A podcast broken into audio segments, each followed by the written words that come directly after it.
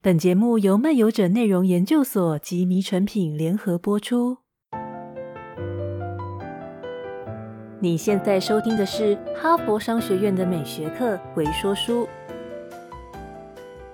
当人工智慧兴起，大家越来越强调社群互动和体验的年代，如何掌握和运用美学，对于每一家企业、每一个工作者自身，成为了关键的课题。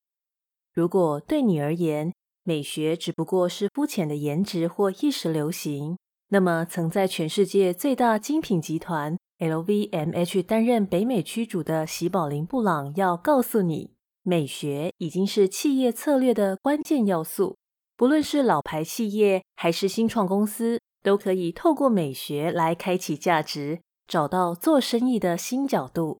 二零一六年，布朗女士在哈佛商学院第一次开设了“美学的事业”这堂课，并受到热烈的回响。布朗女士在课堂上讨论了一系列成功的企业个案。她着眼的不是企业的财务报表，而是企业的品牌符码、创业故事与消费者的连结。布朗女士证明，这些企业善用美学，可以打造市占率、争取顾客忠诚度和创造永续价值。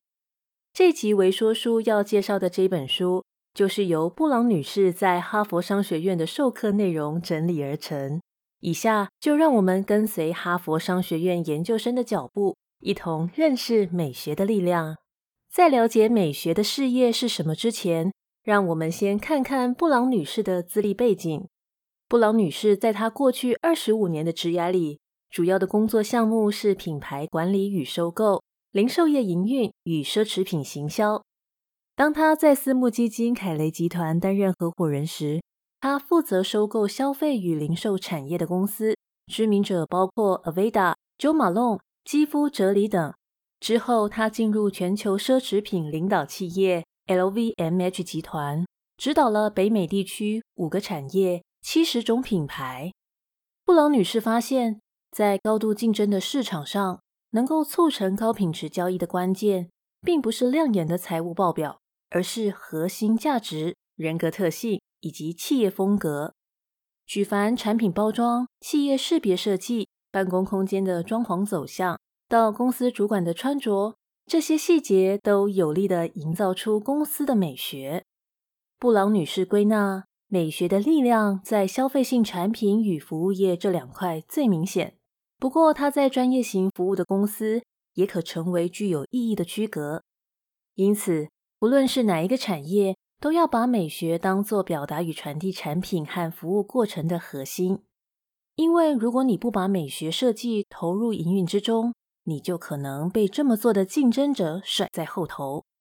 二零一六年，他于哈佛商学院公开授课，传授美学如何创造产品或服务的价值。让企业与个人永不退潮。布朗女士认为，如果掌握了美学智慧，每一家企业都能成为美学的事业。在这本书中，布朗女士实际参与的精品奢华品牌、零售业与消费服务业，举出超过三十个知名企业个案，说明美学智慧在品牌管理、服务管理与设计管理过程的作用。以及如何运用美学策略有效处理企业的共同挑战。让我们先看看美感智慧如何为企业打造价值。布朗女士回忆，她进入雅诗兰黛公司后，第一个着手进行的收购交易是 Aveda。大家对 Aveda 的印象是以各种护发产品，把洗发润发的例行清洁打造成一场芳疗体验。虽然这类含香气的产品如今已经不让人稀奇，不过在刚推出时，Aveda 的产品可是让人耳目一新。因为市场上的其他洗发精强调的是针对消费者发质是油性还是干性，用化学配方来做调理。Aveda 的创办人，也就是奥地利出身的发型设计师瑞秋贝克，他把从小与当药草师的母亲共同生活的个人历史。加上他投入美发业，理解化学药剂对身体的影响，以及他在印度隐居修行的经验，都结合在一起，以感官出发推出的 Aveda 美容产品，在当时是个重大创新。布朗女士说，如果只看 Aveda 的财务报表，我们可能会错过一些更重要的事情，那就是消费者希望产品提供的不只是效率和价值，他们也希望产品可以帮助他们和自然重新连结，把洗头这平凡无奇的事转化成一种体验。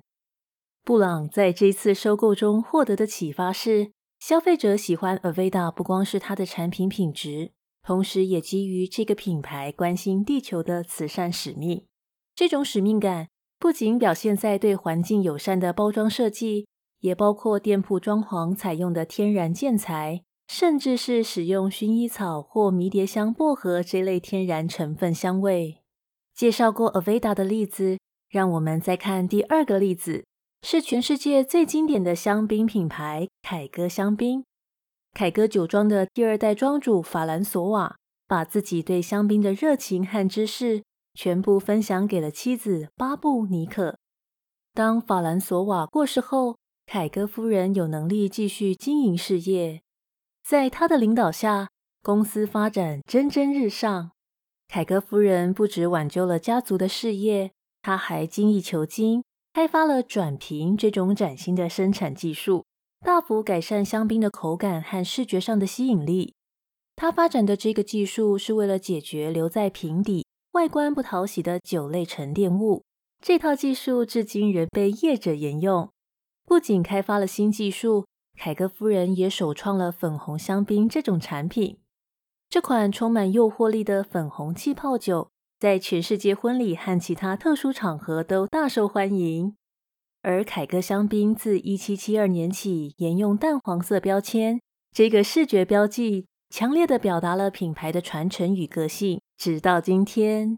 由刚才的 Aveda 和凯歌香槟这两个例子，我们看到美学智慧帮助了品牌和产品设计，打造了企业价值。接下来，让我们谈谈如何运用美学策略，有效处理企业的共同挑战。布朗女士指出，妨碍公司成长与生存的因素多半有可辨认的模式，其中许多问题的最佳解决方式。是来自于你对消费者深刻而富同理心的理解。你必须掌握他们买些什么，去哪里买，还要知道他们如何从中感受并得到喜悦，以及消费者身为人，而不只是购物者，要如何透过产品与消费经验提升他们的愉悦感。布朗女士认为，要能回应这些问题，必须由美学同感为出发点。企业最常遭遇的挑战之一，是在规模量产后如何保有产品吸引力？遭遇这一类的挑战，通常是工业用品公司，因为工业用品的制造和行销都是依据实用性来决定。这类产品的消费者在乎的是高效能、持久耐用，因为加以替换需要花上高额代价。我们不希望每年就换一部修旅车，也不希望每六个月就换一次烤炉。或每六十天就油漆一次我们的起居室，但是 Dyson 就以实用性的美学改写了吸尘器的游戏规则。从事清洁工作时，我们经常会很困扰，吸尘器的电线纠缠在桌角，或被吸入真空吸口，或被它绊倒。Dyson 以超强吸引科技创造了无线吸尘器和机器人吸尘器，成了我们所希望清洁和维护环境。简单又快速的救星。布朗女士分析，戴森即是把对消费者的同理心发挥到极致，他创造出一个产品，让清洁变得很容易，甚至对消费者是件享受的事。看过了戴森的例子后，也许我们会问：我们也具备类似的同理心和洞察吗？布朗女士提醒，每个人天生具有美学智慧，并可以透过后天的学习强化。我们若想增进个人的美学智慧，就要投入时间和努力锻炼。本书针对美学智慧的练习提出了四个方法。第一个是提升调谐的练习，这个练习可以培养出自己对环境以及对环境的刺激更敏锐。第二个是练习诠释，这个练习是把自己对感官刺激的情绪反应，包括正负面的反应，转译成思想。形成美感立场、偏好或表达的基础。第三个是练习清晰阐述，让你表达自己的品牌、产品或服务的美学理念。最后一个练习是策展，让你透过组织、整合和编辑广泛多样的讯息和理念，来达成最大的影响。这四个锻炼美学智商的练习，都可以在日常生活中具体实行。布朗女士举例，包括你上餐厅吃饭、布置居家空间、逛百货公司、选择个人服饰和纪念小物，都是理解和学习的途径。其实，任何一个品牌或企业的美学，都是从个人开始。布朗女士也分享了她个人的美学历程。十岁那年，她拥有了一台 Panasonic 的 Take and Tap 收录音机，有魅力的外形和新颖的录音按键，让他成了同侪里的要角，也带给他美感上的启蒙。这也明示了每个产品与消费者连结之处，是个人价值观与美学的问题。宝琳·布朗由自身的美学经历，鼓励企业主管、创业者、专业工作者培养个人的美学智慧，不要低估美学传递价值观、人格特质与风格的力量。这本书为我们清楚介绍，美学智慧具有改造各种企业的力量。每个人也可以培养属于自己的美学智慧，并且运用美学智慧来吸引、启发、取悦自家产品的消费者。布朗女士认为，自己之所以能在个人与专业上有所突破，关键就在于活出自己。当我们能以个人的美感优势做更多的实验，就能受到更多的注意，得到更多的赞美，更多的自信。并享受更多的成功，继而我们可以应用所知来协助我们发展中的事业。本音频由漫游者文化与辩路文化联合制作，朗读者林燕玲、宝儿人生。